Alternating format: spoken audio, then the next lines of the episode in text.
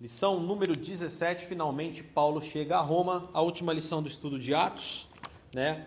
E nós vamos ler alguns trechos. Atos 27, versículo 1. Vamos ler um trechinho aqui para a gente poder entender o que estava acontecendo, né?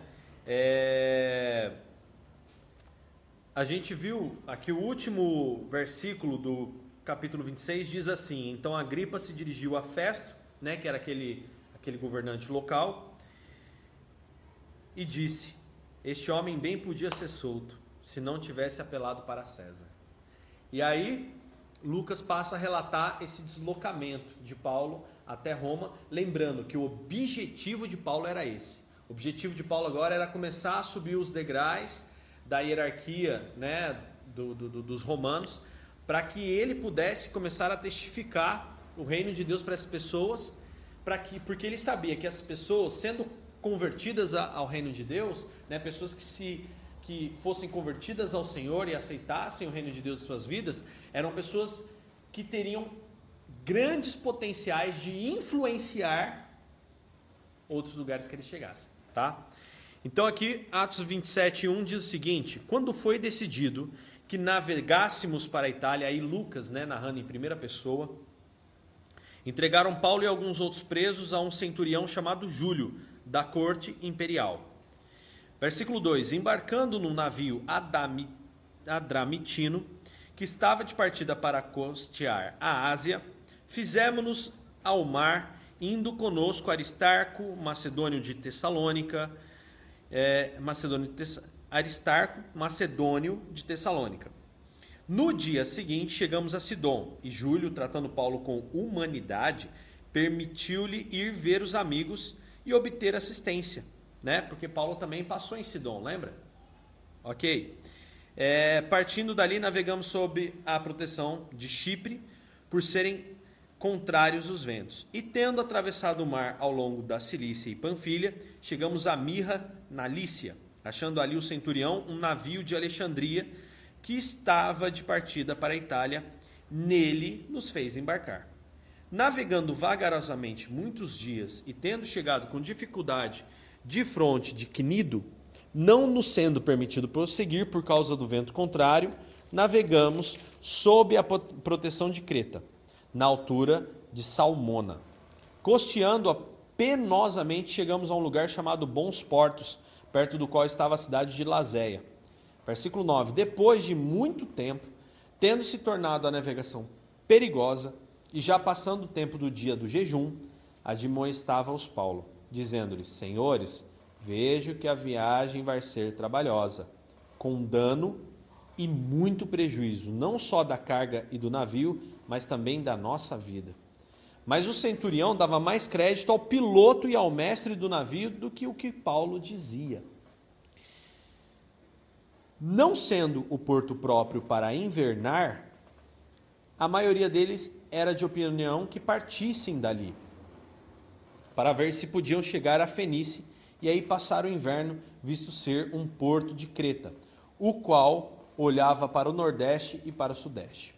Versículo 13: Soprando brandamente o vento, o vento sul, e pensando eles ter alcançado o que desejavam, levantaram âncora e foram costeando mais de perto a ilha de Creta. Bom, entretanto, não muito depois, desencadeou-se do lado da ilha um tufão chamado Euroaquilão, Aquilão. E sendo o navio arrastado com violência, sem poder resistir ao vento, cessamos a manobra e nos fomos deixando levar. Passando sob a proteção de uma ilhota chamada Cauda, a custo conseguimos recolher o bote e levantando este, usaram de todos os meios para cingir o navio e, temendo que dessem na Sirte, arriaram os aparelhos e foram ao léu.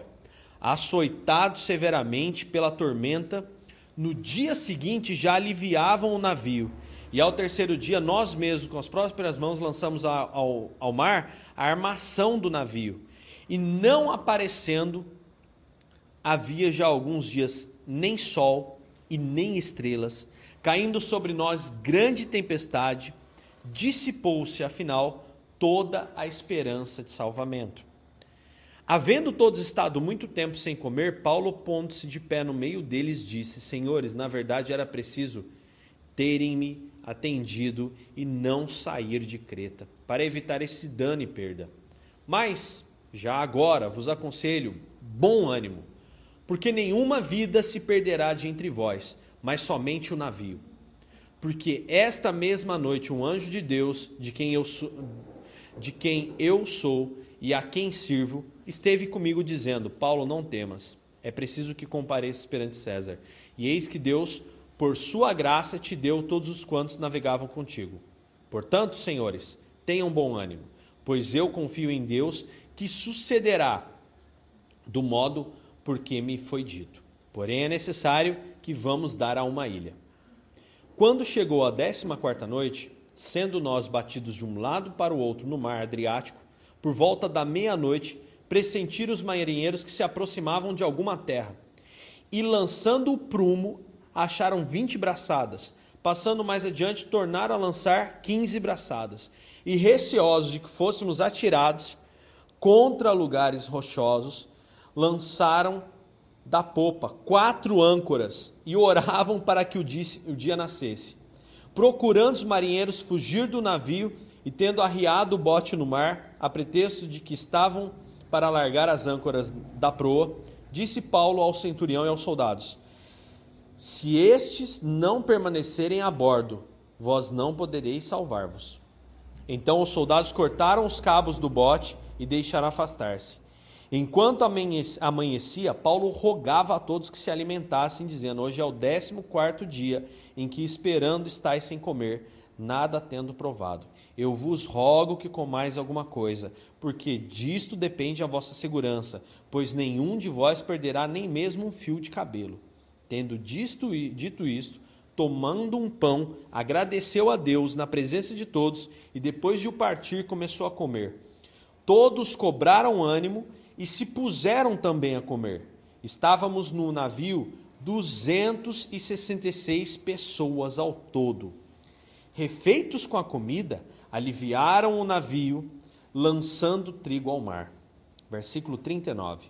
Quando amanheceu, não reconheceram a terra, mas avistaram uma enseada onde havia praia.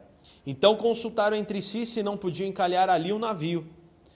Versículo 40: Levantando as âncoras, deixaram-no ir ao mar, largando também as amarras do leme, e alçando a vela da frente ao vento. Dirigiram-se para a praia, dando, porém, no lugar onde duas correntes se encontravam, encalhadas ali, o navio, encalharam ali o navio. A proa encravou-se e fincou imóvel, mas a polpa se abria pela violência do mar. O parecer dos soldados era que matassem os presos, para que nenhum deles nadando fugisse. Mas o centurião, querendo salvar a Paulo, impediu-os de o fazer e ordenou que os soubessem, os que soubessem nadar, fossem os primeiros a lançar-se ao mar e alcançar a terra. Quanto aos demais, se salvassem uns em tábuas e outros em destroços do navio. E foi assim que se salvaram em terra. Versículo 28. Uma vez em terra, verificamos que a ilha se chamava Malta. Versículo 2: Os bárbaros trataram-nos com singular humanidade, porque, acendendo uma fogueira, acolheram-nos a todos por causa da chuva que caía e por causa do frio. Tendo Paulo ajuntado e atirado à fogueira um peixe, um feixe de gravetos, uma víbora, fugindo do calor, prendeu-se-lhe a mão. Uma cobra mordeu, né? Versículo 4: quando os bárbaros viram a víbora pendente na mão dele, disseram uns aos outros: Certamente esse homem é um assassino, porque, salvo do mar, a justiça não o deixa viver. Porém, ele, sacudindo o réptil no fogo, não sofreu mal algum. Mas eles esperavam que ele viesse a inchar ou cair morto de repente. Mas depois de muito esperar, vendo que nenhum mal lhe sucedia, mudando de parecer, diziam ser ele um Deus. Ok? Top, né?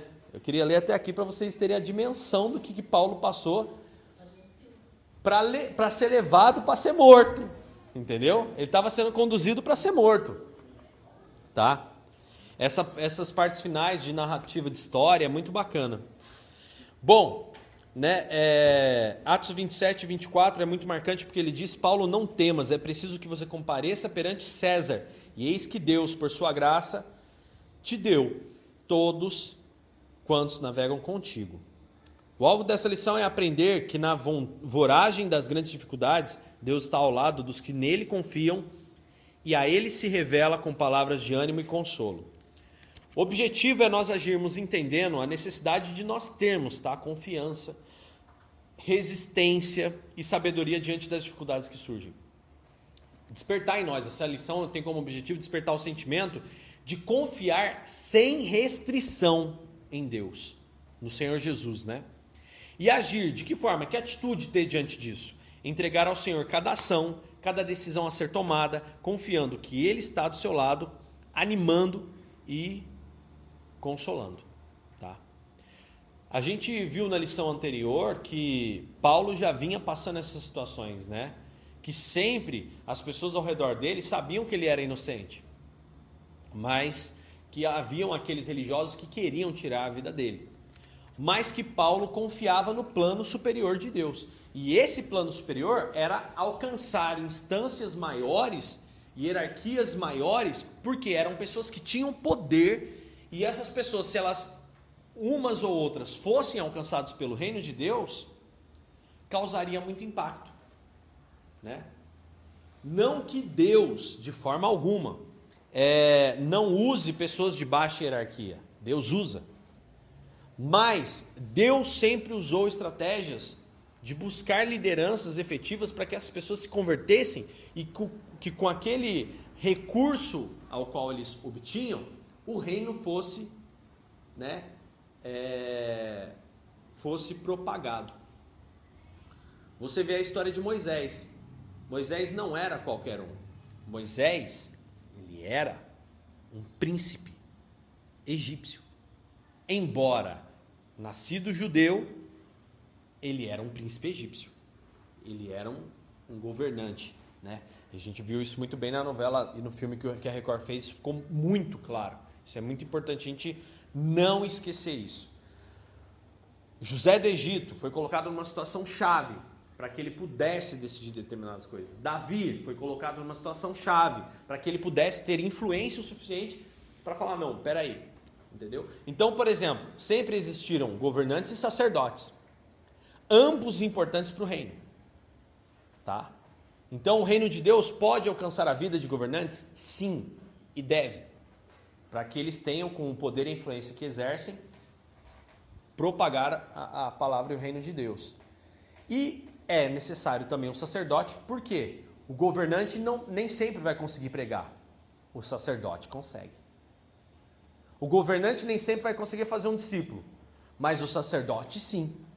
Então, por isso que é importante o papel de cada um dentro desse contexto, e a gente não tem dúvida que o papel de Paulo era sacerdócio mas ele buscava influenciar pessoas e, e, e, e, converter pessoas né, a Cristo, pregando o Evangelho a essas pessoas, para que essas pessoas pudessem ser influ, influentes com a crença do reino de Deus e a cultura do reino de Deus e para que a palavra de Deus fosse levada. Bom, é, Neia, lê para mim esse primeiro trecho, por gentileza. Pelas experiências vividas, isso. Até o até o quadro azul aí.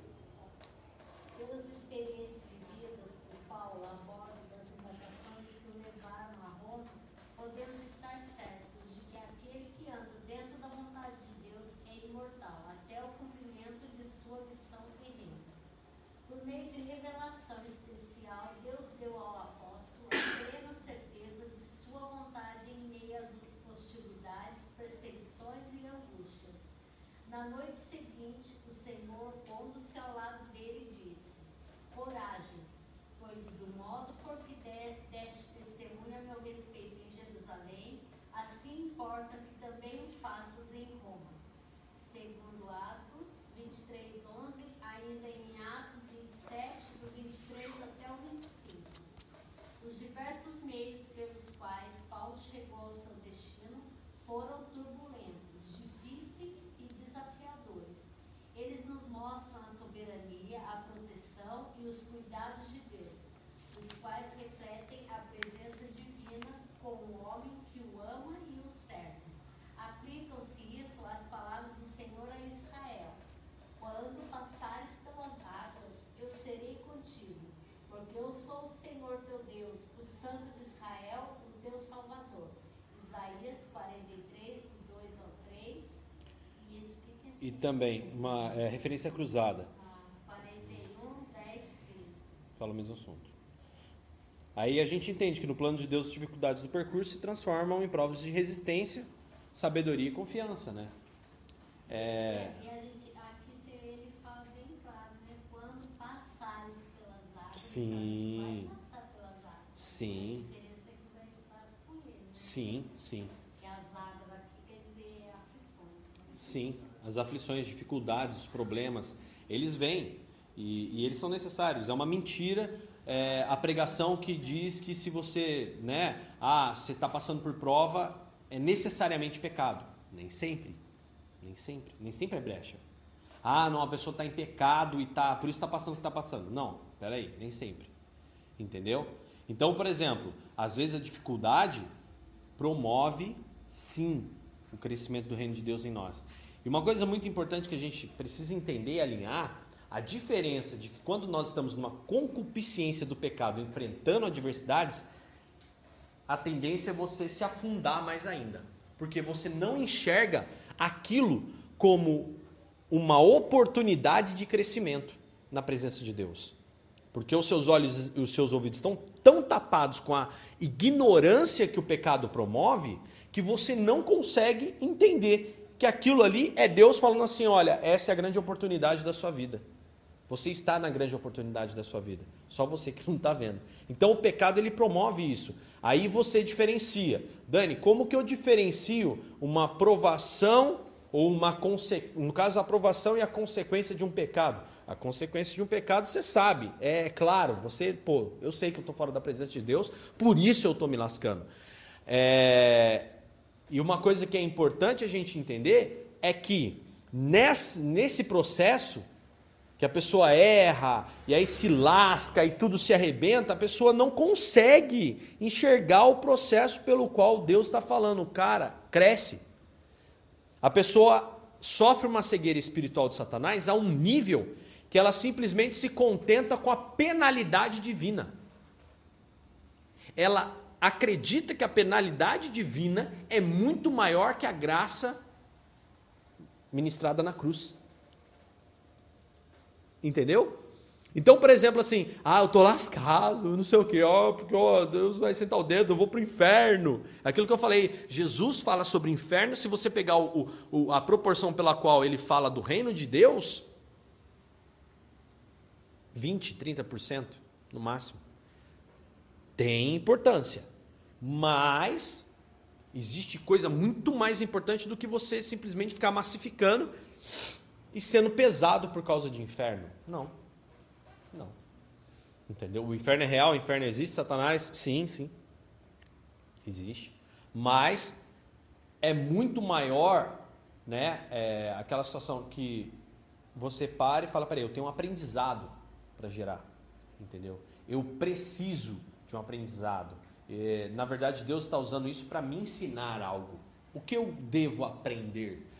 mais do que o senso de pecado, mais do que o senso de, ah, Deus está sentando o dedo em mim.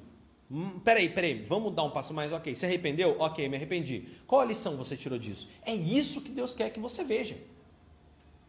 Ó oh, Israel, quantas vezes eu tentei ajuntar vocês. Oh, Israel, lembra lá no Antigo Testamento? Deus está tentando ensinar algo para eles. E eles ficam lá, aquela cegueira tapada de pecado deles, achando, não, Deus é ruim mesmo. Tem mais medo do que amor, tem muito mais receio do que respeito. Entendeu? E não é esse o relacionamento que Deus promove para as pessoas. Ele é justo, ponto. Isso não, não tem o que fazer. Ah, Dani, Deus permite? Permite, permite sim. Se eu peco, pode acontecer? Pode, não estou dizendo que não, mas é um ensino errado que é dado principalmente na teologia da, do determinismo, de que as coisas só estão dando errado porque você está em pecado. Porque se você não está em pecado, nada dá errado. Capaz mesmo. Então, Paulo, pecadorzão lascado. Mentira. Não. Eu, eu, eu, atendi uma, eu atendi uma pessoa da Igreja Universal, torna a dizer, né, o estudo bíblico é para isso mesmo, desculpa, mas eu tenho que falar. A pessoa chegou desesperada a conversar comigo, no tempo que a gente ainda tinha igreja no, no ponto do Jardim do Vale. A pessoa tinha um comércio do lado da igreja, sabia que eu era da área de empreendedorismo também, chegou. Não sei o que fazer. Abri meu negócio, não vai para frente, uma vergonha, conta de luz atrasada, aluguel atrasado, eu sou dizimista, eu sou ofertante, eu sou não sei o que, não sei o que, não sei o que. Onde está Deus? Que o pastor prega lá que não falta nada. Está vendo o perigo desse tipo de pregação? A pessoa acredita que nada pode dar errado. Mas eu já perdoei todo mundo, eu não tenho pecado, eu não tenho feito nada, e não sei o que, Deus está sendo injusto. Falei, não, filha, vem cá. Vem cá, olha aqui o que, olha o que diz a Bíblia aqui, ó. Outra, no mundo tereis aflições. Como é que está o mercado? Ah, o mercado. Ó, vem cá. Ainda dei mais umas quatro dicas empreendedoras para a pessoa. Se a pessoa tivesse feito, tinha ganhado dinheiro e tocado o negócio. Mas não fez. E Deus agiu tanto que o proprietário do ponto, como assim como nos ajudou, ajudou essa pessoa também, que ele viu que a pessoa era esforçada, batalhadora. Foi lá e não, não, faz o seguinte, ó, eu vou te ajudar, dá aqui a conta de luz que eu ajudo pagando a conta de luz para você para te aliviar. Pode ficar tranquilo, paga aí, tenta pagar pelo menos o aluguel, eu pago a luz para você. E a pessoa não enxergava isso, via isso como humilhação do ímpio tá pagando a conta de luz para ele.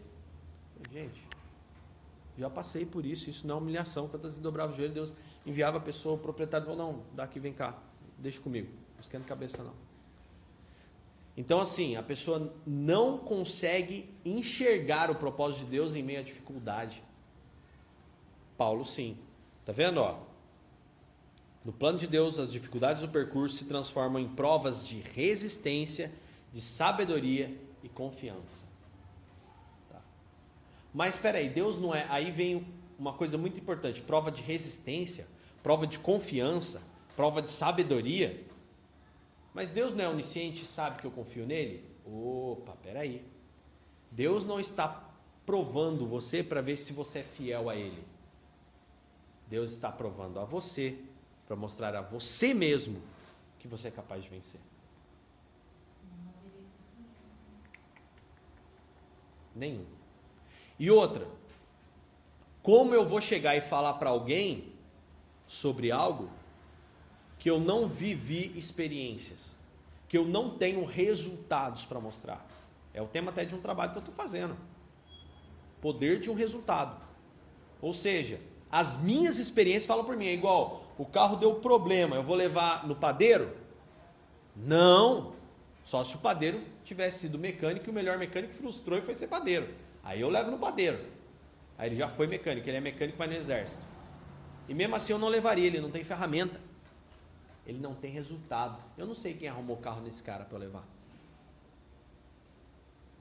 Então é preciso promover resultados na nossa própria vida para que aconteça. É, é, é, interessante, entendeu? Lógico que nem tudo você também precisa passar para falar, para ter, para ter, né, habilidade de falar assim, ah, isso é ruim. Por exemplo, eu preciso usar droga para falar que droga é ruim? Não. O pessoal fica nessa ladainho. Uma vez falaram para mim, pô, não, você fala legal com o jovem, mas é, quem já teve experiência tem muito mais impacto. Negativo. Discordo. Discordo. Nesse ponto, desse ponto eu discordo. Eu preciso provar a prostituição para saber que é ruim? Eu preciso provar a embriaguez e o alcoolismo para dizer que isso é ruim, dá os resultados aí. Já tem resultado latente para mostrar que não, não dá em nada. Eu preciso provar a ignorância e provar também a soberba para afirmar que isso é ruim? Não, já está latente. Já tem tanto resultado ruim disso que já fala, não, não vou fazer isso. Então existem experiências que você não precisa passar para que te dê gabarito para falar sobre aquilo que não presta. Simplesmente o fato de você não ter praticado já te promoveu a uma situação. Ó, já fui exposto a situação, tive a oportunidade de usar, tive a oportunidade de fazer, tive a oportunidade de ser assim e não fui. Escolhi não ser, mas tive a oportunidade. Aí está o meu testemunho. É possível passar por isso e não aceitar. Acabou. Dentro do teu resultado você conseguir falar isso. Então assim, Paulo estava passando por uma situação que o objetivo agora era Malta. Por incrível que pareça, o objetivo era Malta.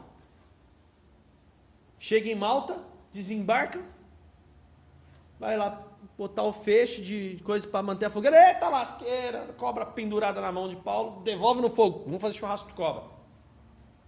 Os caras lascou, esse cara deve ser assassino, ó. Escapou do mar, não escapa da justiça. É, justiça divina.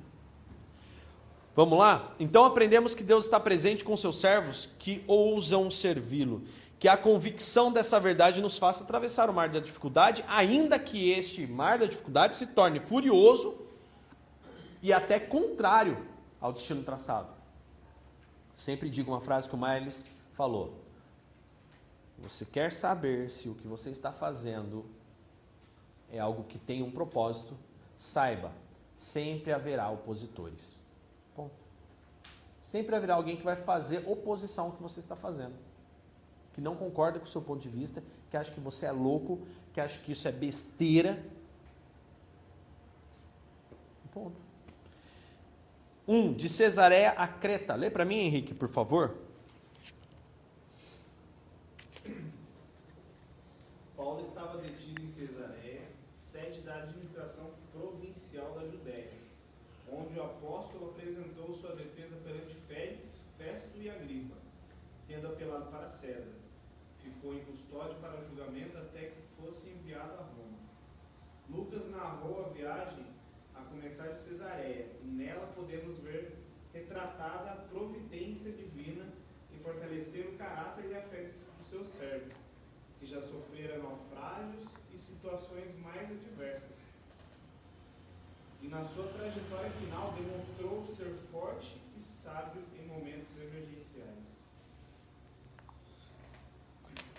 Uma coisa importante aqui é essa questão aí da resiliência também. Eles não usam essa palavra aqui, mas resiliência é isso, tá? Eles falam muito sobre resistência, né?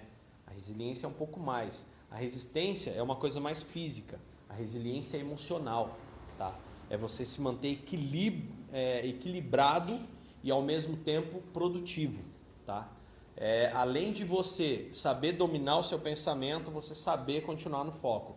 É o que Jesus teve. Como homem, não como Deus, resiliência humana Jesus teve.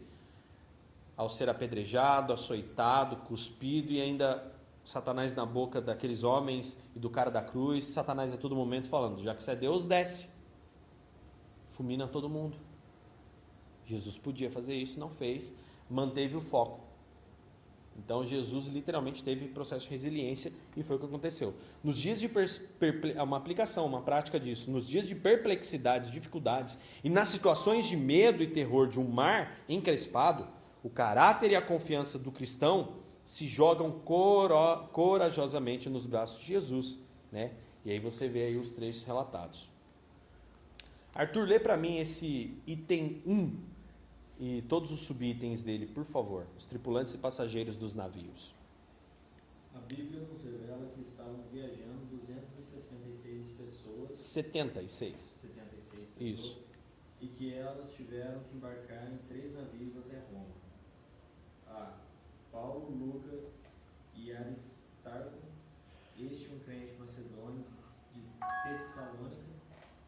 Devemos observar a liderança que Paulo exerceu em todo o percurso. Ele era um homem prático e sábio, e sobretudo consciente da vontade do Senhor. Se todos tivessem ouvido o apóstolo, enormes transtornos e prejuízos teriam sido evitados. Isso nos deve fazer lembrar o dever que temos para com eles que lideram a igreja e sua denominação, barcos eclesiásticos nos quais velejamos. Obediência. Só abrir um parênteses aqui. Nesses dias de tantas insubmissões, urge que tomemos uma atitude corajosa de obediência aos nossos líderes, tá? Isso é uma coisa muito importante. Às vezes o líder fala, às vezes o líder orienta. É, eu não, eu preciso lembrar o trecho que eu, que eu vi escrito, mas tem uma palavra que Deus exorta o povo, fala assim, olha, obedeçam seus líderes, porque vocês não os obedecer, os deixa desanimados. Os deixa desanimados e tristes com a missão que eles têm de cumprir. Isso está escrito na palavra de Deus. Preciso depois puxar qual que é. Então é importante, né? A gente frisar isso sempre, né? É, é desgastante. E até o Augusto Cury fala isso, né? Ele fala, olha, vá onde você é celebrado, né? O que, que ele quer dizer com isso? Não é para você ir só onde as pessoas te lambem, não é isso. É você ir no lugar onde você vê que as pessoas te escutam, entendeu? Ué, o que que Jesus, Jesus fez? Jesus chegou lá em Nazaré, na terra dele. Ele ficou fazendo alguma coisa ali? Ele foi ali, disse que deu uma meia dúzia que foi curado de febre, mas disse que milagre mesmo não ocorreu em Nazaré. Por causa da falta de fé. E aí? Ele ficou lá? Não ficou. Jesus vira para os discípulos e fala aquilo: ó, vai, bate nas cidades aí. Onde receber vocês, fica bem, beleza. Não recebeu, bate até o pó da sandália aí e toca o barco. Vai ter mais misericórdia para Sodoma e Gomorra do que para esse povo que rejeitou a palavra de Deus. Então é isso que acontece. É triste porque perde a eficiência da administração da palavra. O que provavelmente aconteceu com Paulo. Paulo começou a enxergar a eficiência. Apenas não teve tanta eficiência. Então, nem abriu igreja, então ele nem ficou. Foi embora. Entendeu?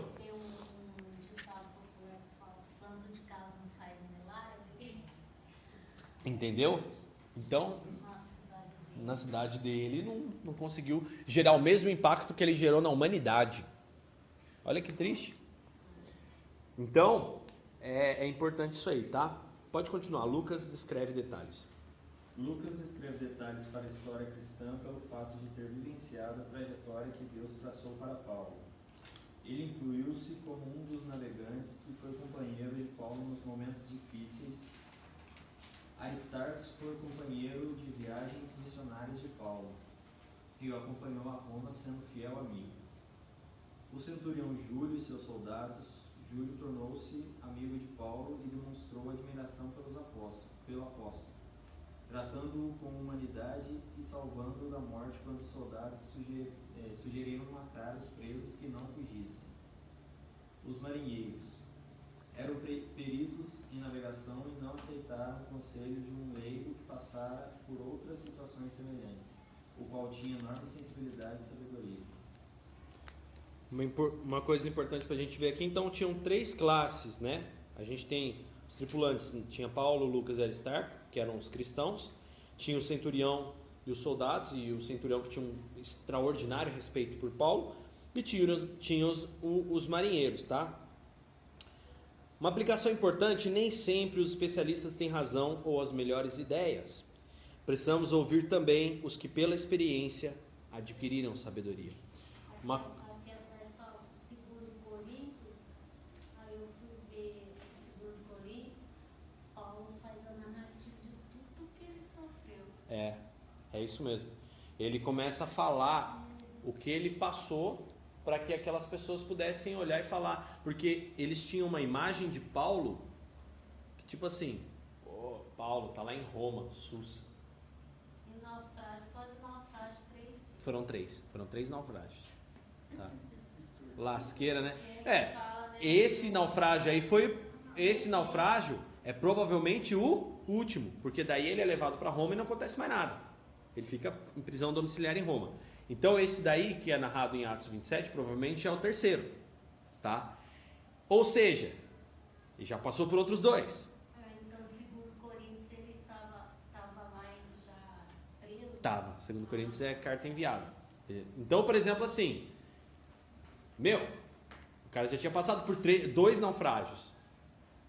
O cara começa a ver o vento, começa a ver o mar, começa a ver o barco. Já passei por isso. Entendeu? Tipo, eu sei o que eu tô falando. Ó, se eu fosse você. É, ver o tempo e já passei por essas nesse. Ó, não vai. Não, vamos. Qual o problema dos experts, né? Que essa é a verdade. Cuidado ao ser um expert.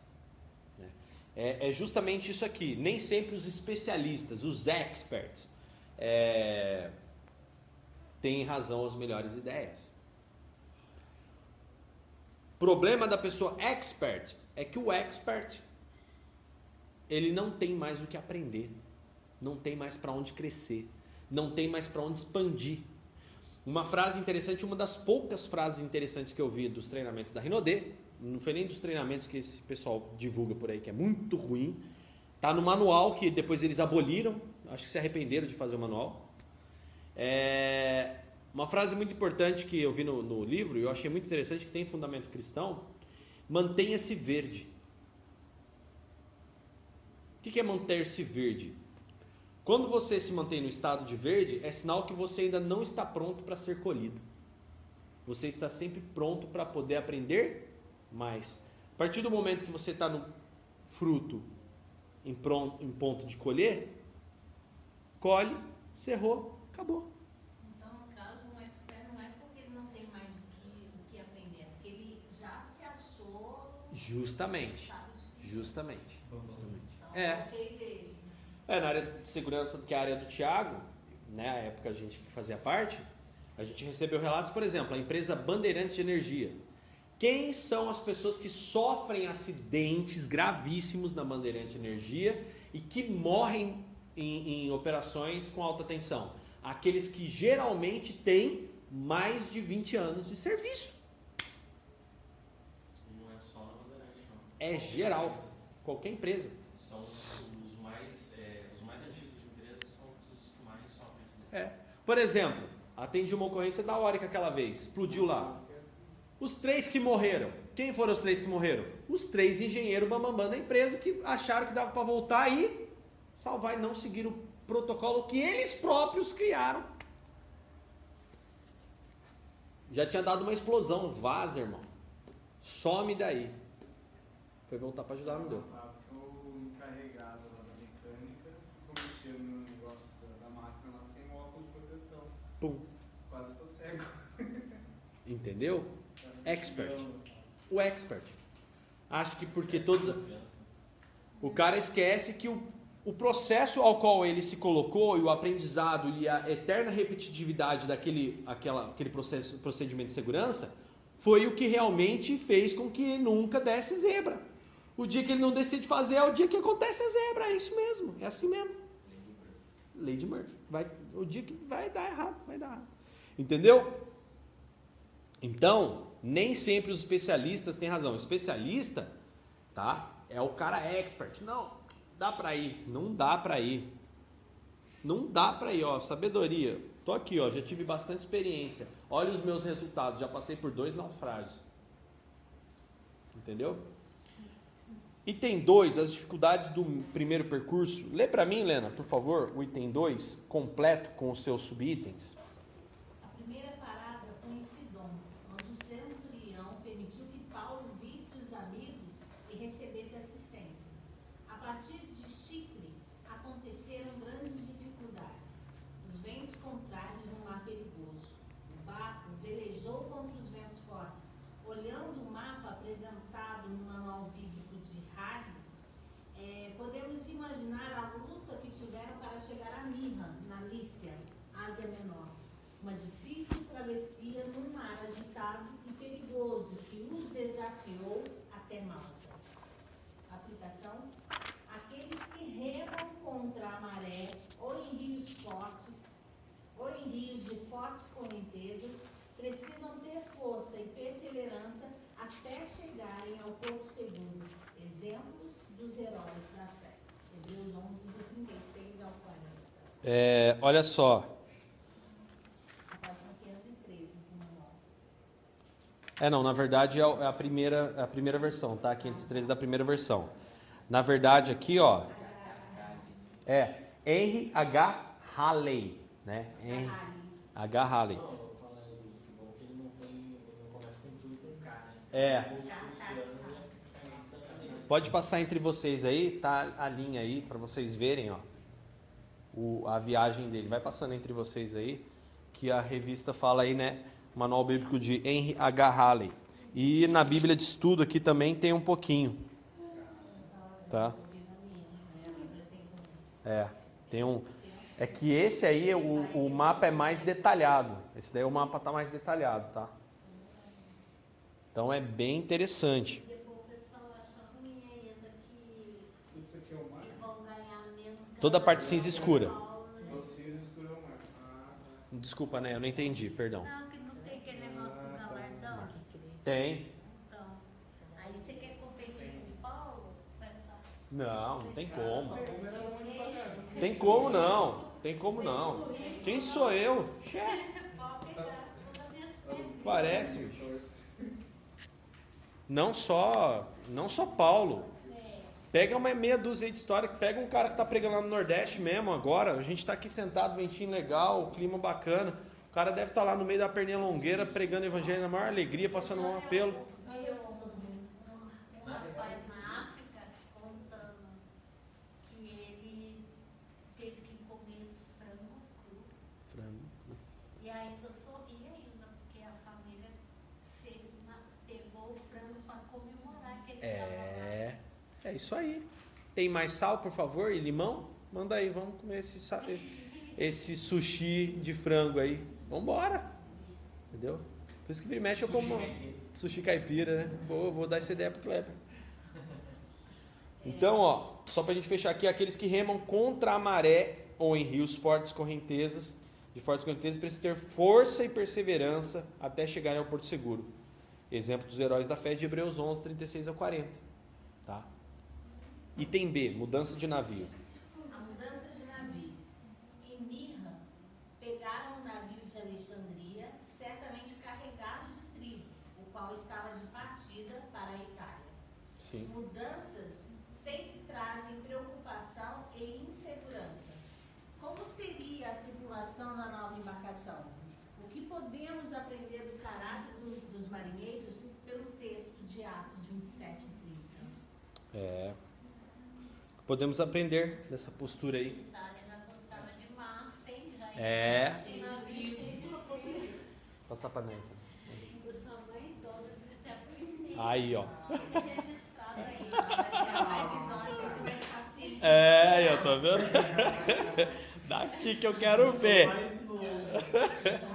Esse manual bíblico de Henry, Henry H. Halley, se vocês quiserem, eu tenho um arquivo, eu posso mandar no.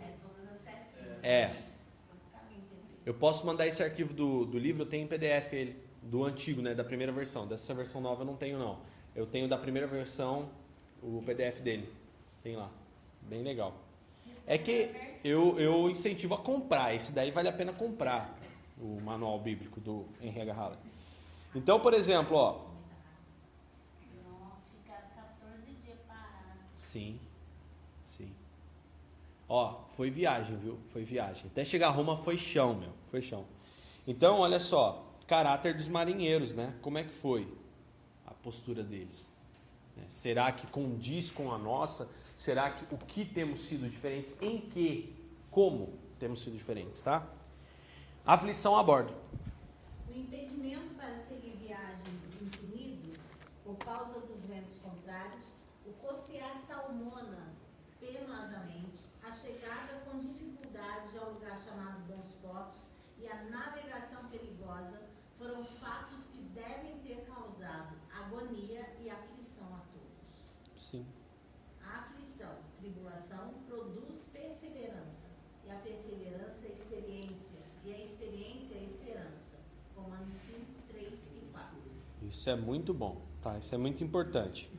A tribulação. Hã? E fala também Salmo 77. É, não. O Salmo 77, do 1 ao 13, trata do mesmo conceito, tá?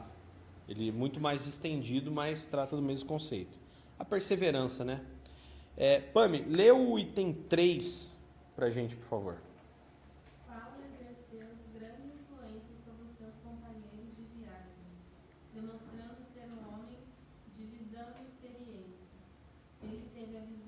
profética das dificuldades.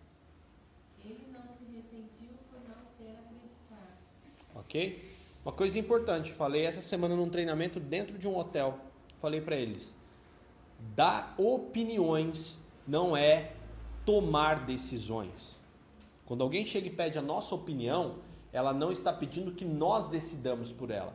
Ela está pedindo a face de uma de uma de uma possibilidade, de uma circunstância que ela não talvez não esteja vendo e que vai juntar as informações que ela tem de um contexto geral. Então Salomão fala assim, ó, que na multidão de conselhos está a sabedoria. Tá? Ou seja, quanto mais informações você tem, maior é a visão que você tem, mas você tem que tomar a decisão. Acabou. Tem que ter resultado, tem que ter experiência e sabedoria. Se a pessoa nunca teve filho, nunca criou filho, você vai pedir conselho sobre criação de filho? Justamente, o camarada casou sete vezes e separou sete vezes, é o Fábio Júnior. Eu vou pedir conselho pro cara? Ah, mas já passou por tantos, ele deve ser. É, não. é. Não, nem opinião ele deve dar, melhor você não dar opinião A não. diferença entre opinião e conselho. Conselho você recebe de uma pessoa que já vivenciou. Sim, sim. E opinião qualquer um dá, né? É. É, é aquela coisa, eu, eu sou bem criterioso, até a opinião. Você olha assim e vê que a pessoa não tem muito. Não, a gente hoje na, na barbearia tá falando, até falando, como incomoda os meus ouvidos sentado do lado de uma pessoa que só fala besteira, né, cara? Eu não sei se é todo mundo assim, mas eu me incomodo, cara. A pessoa começa a falar besteira, eu fico olhando assim, com aquele olhar meio de. Nossa, como você fala besteira, bicho? Deixa ele ver se o Simpsons está passando na TV e já volto. Entendeu? Complicado. 2. De Creta a Itália. Lê para mim esse item 2, o Thiago, por favor. As turbulências da viagem continuaram cada vez mais agressivas e cruéis. Tempestades sacudiam o navio, fazendo estremecer os corações mais acostumados a elas. A bordo, homens lutavam, jejuavam e tinham náuseas com os solavancos do navio. A situação era cada vez pior até a ilha de Mal, onde os navios onde o navio se despedaçou. Lucas narrou com maestria os, os admiráveis fatos descritos nesse segundo percurso de viagem.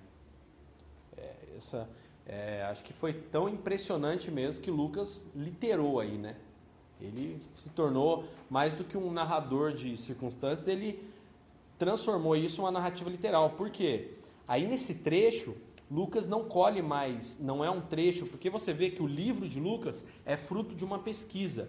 O livro de Atos, uma boa parte dele, ele- Lucas começa a falar assim: estávamos, eu estava, fomos. Lembra aquele, aquela narrativa que sai da terceira e vem para a primeira pessoa? Nesse trecho, já é as próprias experiências de Lucas, é o relato dele. Tá? E aí ele, por causa de enjoo, É. É. É, porque não ia segurar nada. Entendeu? Então isso é complicado. Aí, sei lá, acho que eu deitava no casco do barco, ficava lá balançando. Mas e a chuva? Né? Ah, eu ficava lá deitadão, lá de pé, você ia ficar sacudindo assim, sentado, você ia ficar sacudindo assim, ah, deita. Daí sacode assim só. Tá ligado? Melhor. É. Fica enrolando igual um barril. Melhor. Primeiro, tempestade no mar.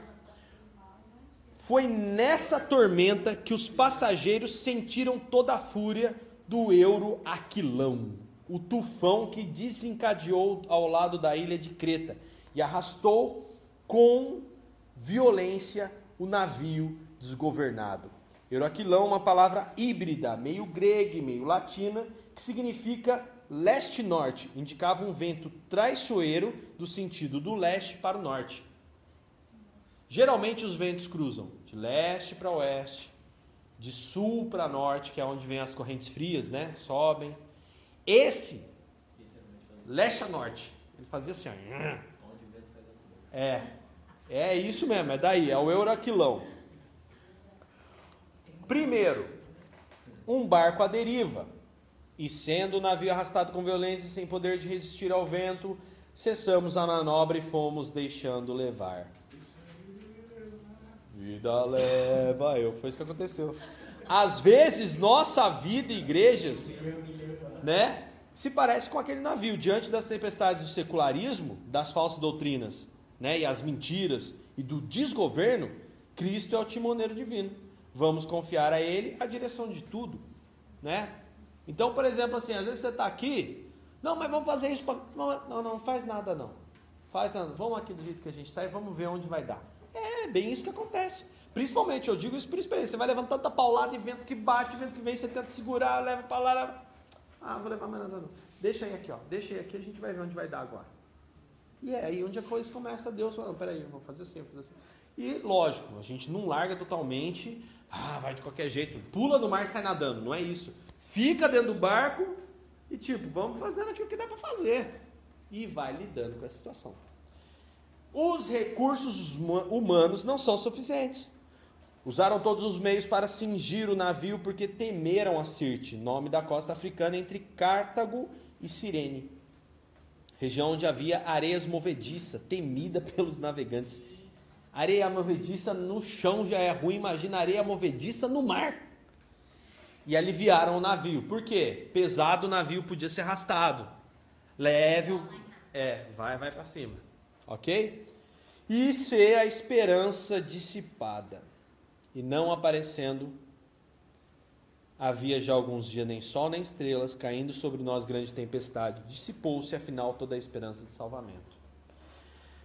Recomendo que vocês procurem no YouTube um vídeo com a descrição Tormenta Marítima. Tormenta Marítima. Navio filmando Tormenta Marítima. Ou alguma coisa, navio no meio da tempestade marítima. Mas a palavra ideal é tormenta marítima. Você vai ver o vídeo. É assustador. É porque os navios de hoje em dia são navios de altíssima tecnologia. Mas pensa você tá aqui assim, ó, de repente, o navio faz assim mesmo, ó, quase 90 graus, desce, bate, de repente a onda levanta, quase um prédio na frente, e vem, bate no navio e o navio sobe, bate de novo e o cara filmando assim da cabine do comandante, como se. Olha que loucura. Montanha russa, velho. Depois dá uma olhada lá, tormenta marítima, é o que provavelmente eles passaram. Feio. Dois, então, primeira tempestade no mar, nessa situação de Creta Itália. Segundo, a primeira intervenção de Paulo. Aí Paulo foi dando dica, foi dando dica, até a hora que ele viu, ah, não adianta, eu vou esperar. Porque é assim. É uma coisa importante para a gente entender. Você está aqui. Você dá opinião. Você dá o ensinamento. Você faz a sua parte. A pessoa não viu? Tá bom. A pessoa não quer? Não te ouviram? Faça como líder. Siga, siga aí. O líder verdadeiro, ele ah, estou dentro do contexto? Então estou dentro do contexto. Vamos aqui. Uma hora a oportunidade surge. Uma hora a bola vem em você. Acabou. Foi o que aconteceu com Paulo, a primeira intervenção dele. As intervenções de Paulo foram reações à situação de desânimo e desespero que tomou conta daqueles homens. Sua palavra firme foi bálsamo para os corações desalentados e sua reprimenda, né, demonstra sua autoridade, que sua autoridade foi reconhecida. Primeiro, a revelação da segurança. O Deus de quem Paulo era e a quem servia enviou seu anjo para confirmar seu propósito e assim o apóstolo transmitia segurança. É preciso que compareças perante César. Por sua graça, todos escapariam da morte. Quanto à missão dos anjos, a gente pode ler em Hebreus, capítulo 1, versículo 13 ao 14. B. A revelação dá ânimo e convicção. A convicção do apóstolo despertou aqueles homens e a partir daí receberam coragem para agir. Bem, e para também orar. Terceiro, a segunda intervenção. A intervenção aqui foi para que vidas preciosas fossem poupadas. Embora já houvessem já, já houvesse garantia, Atos 27 e 24. A responsabilidade dos marinheiros estava incluída para seu cumprimento. Ou seja, não devemos esquecer nossa responsabilidade na salvação e preservação da vida, fugindo das tarefas que Deus nos confere. Senão a gente vira Jonas, né? Falei a primeira vez, ah, não quero, então estou aqui. Abriu a oportunidade. Agora eu vou falar. Tá no pó? não tem mais para onde ir, você tem que fazer isso. É isso que você quer? É isso que se faz. Ponto. E aí? E exercer aquilo que é um erro se Paulo tivesse falado, ah, não quiseram me ouvir a primeira vez, agora que se lasque. A gente faz isso. Não quis mais me ouvir? Agora que vá tudo por água abaixo. Que vá todo mundo para o buraco. E não é a atitude que Paulo teve e não é a atitude que devemos ter. Tá. Quarto, a terceira intervenção de Paulo. Vemos no, no texto o destaque da verdade, de que devemos associar palavras com ações. Paulo rogou que todos se alimentassem e ele mesmo tomou o pão, agradeceu a Deus e começou a comer. O alimento se fortaleceu e os animou para a luta. Ou seja, liderança exercida, aliada ao exemplo. Ok? Quinto, naufrágio agora em Malta. Em Malta aconteceram episódios diversos, bons e ruins.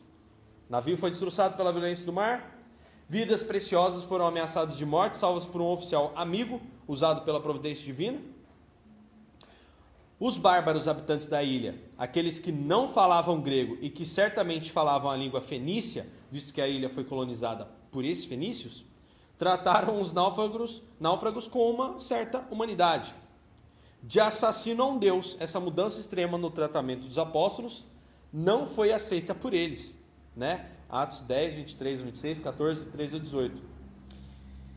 E a cura do pai de Públio, né, que a gente vê mais à frente no 28 homem hospitaleiro principal da ilha. Né? Encontra-se um homem lá, Públio, e aí ele é curado. Né? Paulo manifesta um milagre ali nessa ilha, né? que eles estavam em Malta, e a coisa acontece. Sexto, a chegada em Roma e, e continuação da missão de Paulo. Três meses foram passados em Malta, olha quanto tempo, hein? E a viagem desses homens prosseguiu no terceiro navio em que embarcaram. Em Siracusa, ficaram três dias e bordejando ou zigue-zagueando, chegaram a Régio. Em Poteoli, Paulo e seus companheiros encontraram alguns crentes e ficaram com eles uma semana.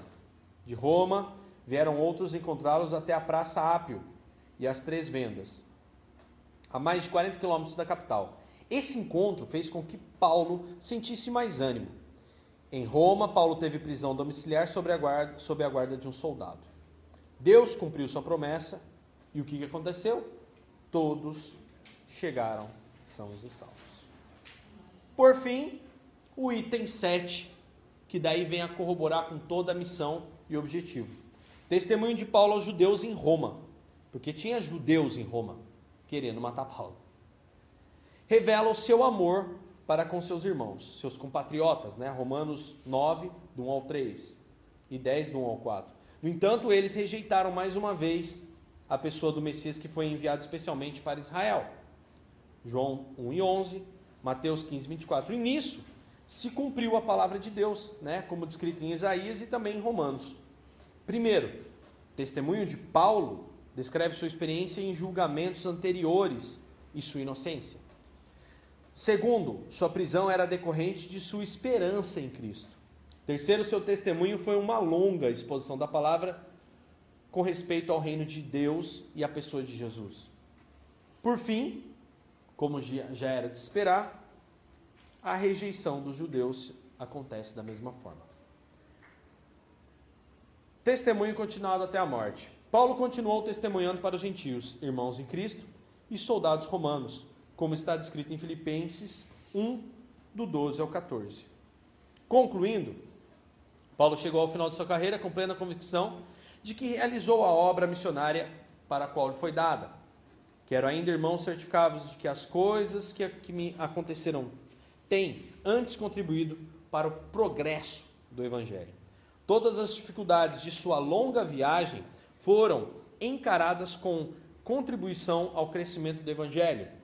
Paulo tinha certeza de que todas as incompreensões, as injustiças, as, a rejeição e sofrimentos o ajudaram a aperfeiçoar seu trabalho e concorreram para seu bem pessoal, como ele bem escreve em Romanos 8, 18 ao 28 e 2 Timóteo 4, 7 e 8, 4, versículos 7, 8 e 17. Bom, com isso a gente entende, né, o que foi o livro de Atos e dados históricos relatam. Que daí para frente é, foi bem complicado pregar o evangelho em viagens. Né? O Império Romano entrou em decadência e infelizmente ou felizmente abriu-se a oportunidade para que aqueles cristãos semeados no período de 30 anos começassem a fazer trabalhos regionais. E como se processou isso? Quando os grandes apóstolos morreram, a palavra havia sido semeada a um, uma quantia, número de pessoas suficiente para que chegasse aonde deveria chegar de acordo com o passar do tempo. Nisso já temos dois mil anos que isso está acontecendo. Na verdade, 1900 e alguma coisa, né? Porque a morte de Cristo, é, Jesus faleceu com 33 anos, né? Aproximadamente ano 30, né? Aliás, ano 36, 36, 30, 30, né? Porque contou-se antes de Cristo, depois de Cristo, com, com mais ou menos três anos a idade de Jesus, por incrível que pareça, né? E aí, e aí dentro desse período foram semeadas esses pequenos grupos em redor do mundo conhecido, inclusive na alta, no, no alto oficialato romano, o que promoveu a expansão do reino de Deus. E qual foi o caráter chave para que todas essas expansões fossem acontecendo? Ao longo dos tempos sempre foram acontecendo vários e vários é, avivamentos, né? manifestações sobrenaturais do Espírito, para que pessoas fossem sobremaneira cheias e levassem isso para um próximo continente e para um próximo e outro e outro. A, né, antes de chegar nas Américas, o reino, né, ele foi pro, propagado em toda aquela região, extensão lá da Europa, né, os países do norte da Europa, e o evangelho foi sendo pregado em vários lugares do mundo. Quando chega até a época lá de Martinho Lutero, né, e depois vai expandindo, aí vem depois as igrejas na, na região lá de, da Irlanda, na, as igrejas britânicas, né? E aí os anos vão passando, e aí vem a pessoa de. Agora me deu branco, o cara da Metodista, John Wesley. Depois de John Wesley, Billy Graham e por aí vai. E, e, e tantos outros, né? Que a gente viu acontecer o avivamento britânico leva o reino de Deus para os Estados Unidos, o avivamento americano leva o reino de Deus para a América do Sul, e da América do Sul tem chegado a vários lugares também? E, e sempre foram esses saltos, até chegar na, na igreja que nós somos hoje, né? E acredita-se piamente que um próximo avivamento, em virtude de, dessa propagação do evangelho, pela forma como ela foi, seja o grande enunciado realmente de um, um encerramento da igreja na, da existência da igreja na Terra, tá? Que aí corrobora, corrobora, né? Junta e, e alinha com o arrebatamento da igreja. Acredita-se nisso, que estamos nos preparando para um grande avivamento ao qual nós estamos caminhando. Nunca passou-se 100 anos, né? Nunca se deu mais de 100 anos sem um avivamento. Nós estamos já aí com o último avivamento, já estamos com 120, 130 anos aproximadamente, tá? Não ocorreram mais avivamentos tão grandes como Azusa, como na Inglaterra, como na Espanha, né? E, e ao longo da história. Então isso é importante para a gente entender, se alinhar, saber que isso são sinais também da própria igreja que, que nos alinham e indicam para o final, final dos tempos. Chique. A gente começou em outubro de 2016. É, e acabamos em outubro de 2017. Legal. É que depois quando a gente pegou aqui também, a gente iniciou, né, de novo. A gente pegou do início de novo. Então, legal. Alguma dúvida? Algo a acrescentar? Algo para compartilhar? Show de bola? Então, na semana que vem a gente tem, né, o nosso coffee break aqui e também os assuntos, né, é, os, os, assuntos mais capio, capciosos da Terra no, é, no reino de Deus. Beleza? E a gente começa novos assuntos a partir da semana que vem.